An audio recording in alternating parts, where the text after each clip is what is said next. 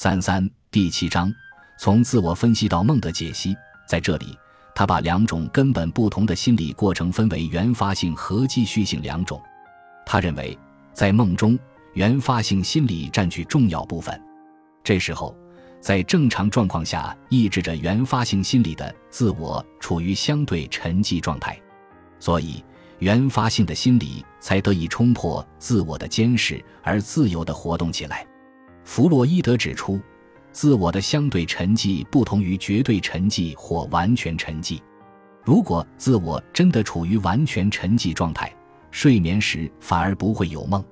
往往是在自我既要休息又得不到完全休息的时候，即自我处于浑浑噩噩、懵懵懂懂状态的时候，被自残压制下的原发性心理即潜意识或下意识才开始活动，因而产生了梦。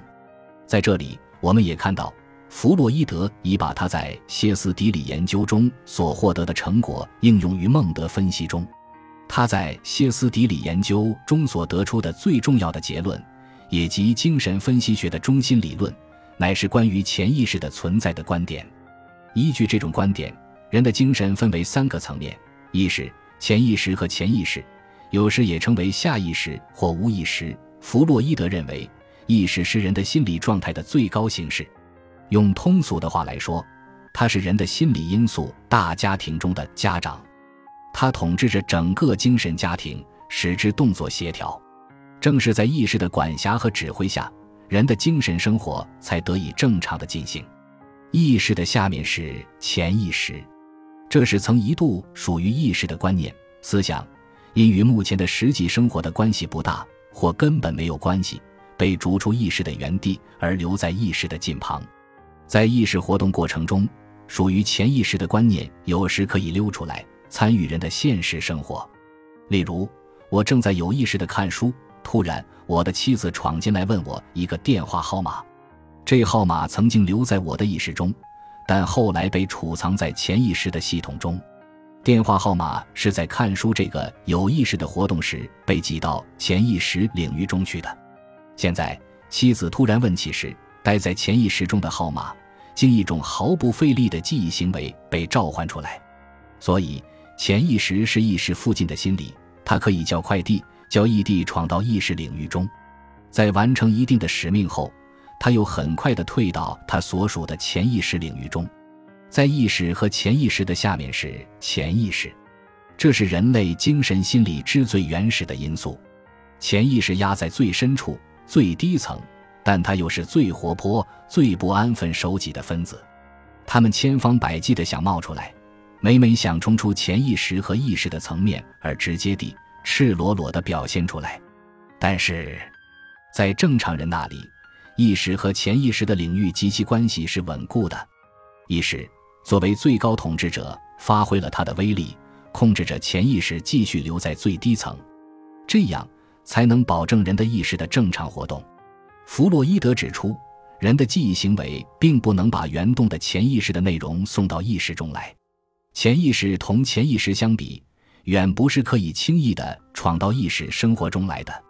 弗洛伊德说，人的心理活动中有一种保护意识生活不受干扰、不受潜意识侵犯的压制作用，强迫那些潜意识的冲动留在原处。并一次又一次地打回或顶回企图来闯的潜意识。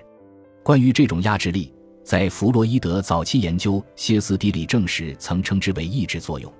并形象地把它比作一个检查员。为便于了解这个概念起见，我们可以把心理比作一个三层楼的住宅，在最高的一层住着心理家庭中最高尚的分子，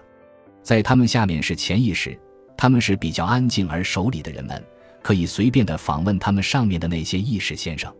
诚然，有一位警察站在楼梯上，但他是一个和善的人，一般是很少禁止潜意识分子通行的。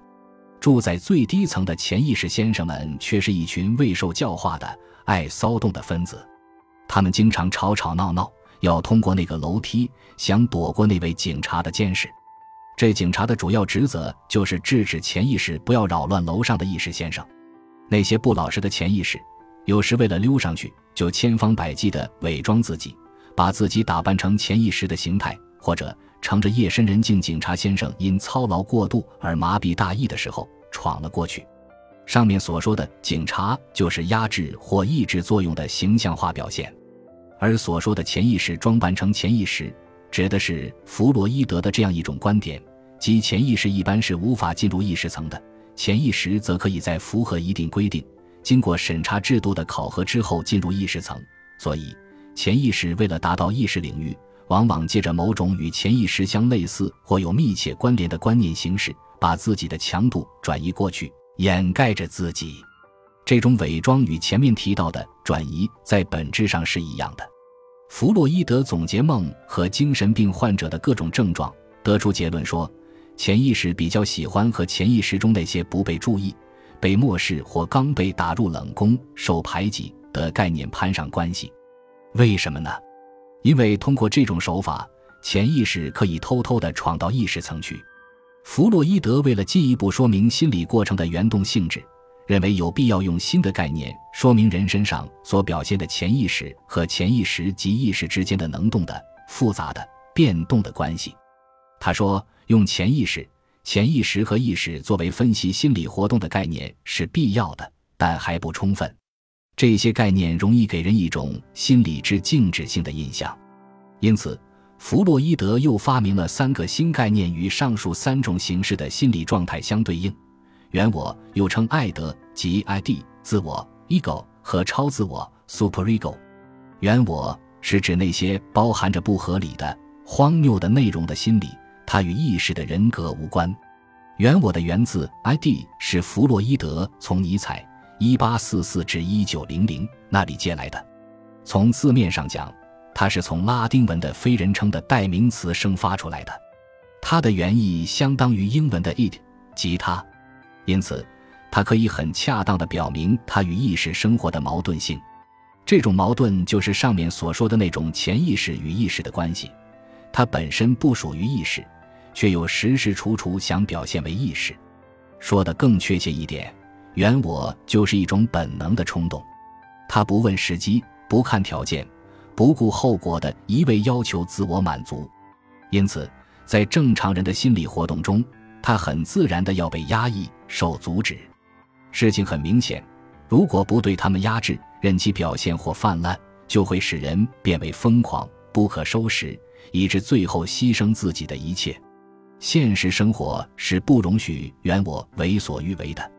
在人类的现实生活中。原我的一部分，由于在与外界的实际接触中不断遭到打击而失败，它就得到了修改。这部分得到修改的原我，便成为自我。自我限制和驾驭着原我，以便寻求适当的时机，在现实的原则的基础上，使原我的一部分要求得到满足。自我好像成了原我的侦察兵和调度员。所以，弗洛伊德说，就全体说。自我必须满足原我的意向，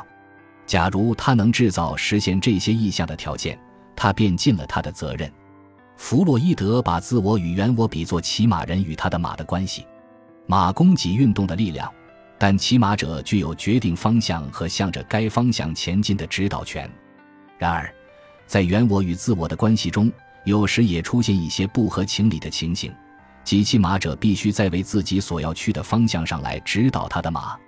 在人的一生中，自我往往是在幼年时期慢慢形成的，而在儿童时期，人与其父母之间还保持着强固的感情联系。